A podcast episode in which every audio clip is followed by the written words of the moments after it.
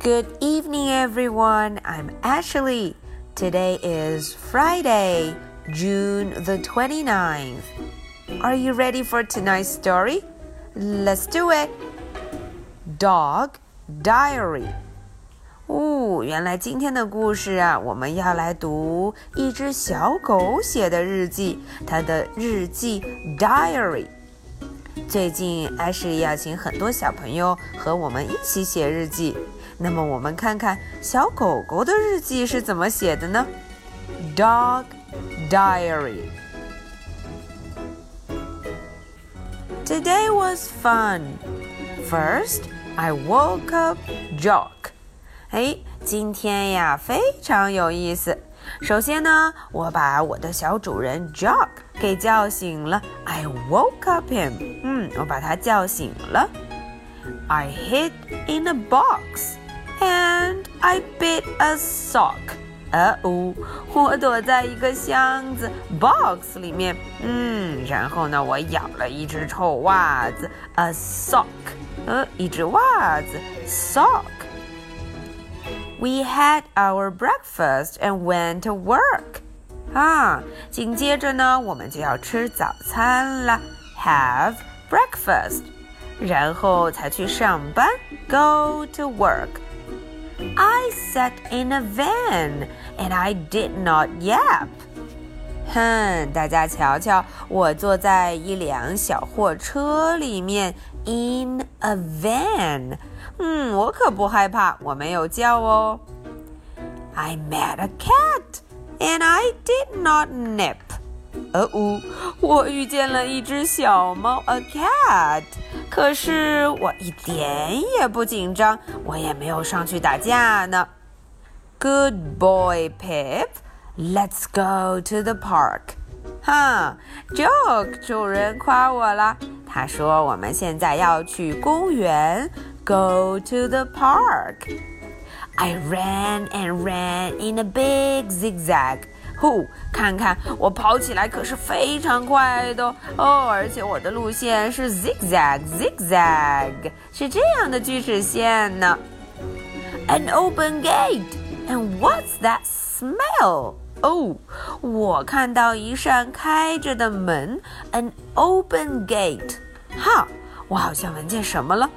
I ran up the hill and Jock had to yell。哈，我跑得非常非常快，跑上了山。Jock 没有办法，只能大声的叫我了。A can of fizz. I had a quick click. 咦，地上有一罐开了的饮料。嗯，我呢就 lick lick lick，用舌头很快舔了舔。Yuck！ 啊呃，味道可不好呢。Time to go home, or so I thought. 嘿，我觉得该回家了吧。Go home. I got on a bus, but Jock did not. Oh no！我上了这辆公交车 bus，可是 Jock 却没有上来。Ah yes, the van. Oh help, help! Now what? 对了，我们不用坐公交车，不用坐 bus，我们是开着小货车来的。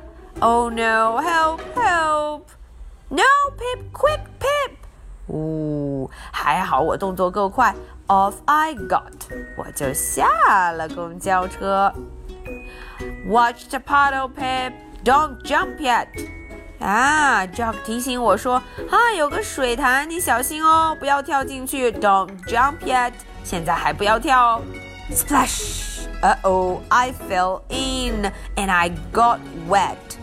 Uh oh，我一不留神就跳了进去，现在我全身都湿哒哒的，wet，湿哒哒的。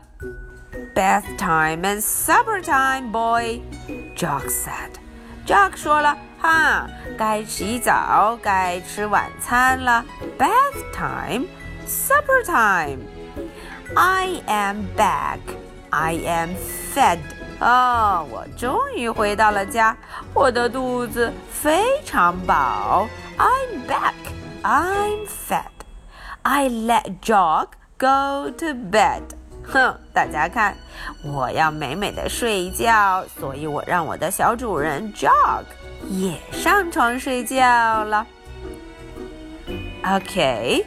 so this is the story for tonight. Are you ready for my two questions? Question number one What's the name for my friend? And can you spell it? 诶，这个问题问的是我的这个小主人，我的好朋友叫什么名字呢？它是由哪几个字母组成的？小朋友能找到吗？Question number two. How did we go to the city?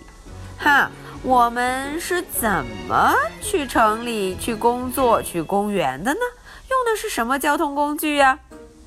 All right, I think these two questions are super easy for you. Okay, so this is the story for Friday, June the 29th. I'll be waiting for your answers. So much for tonight. Good night. Bye.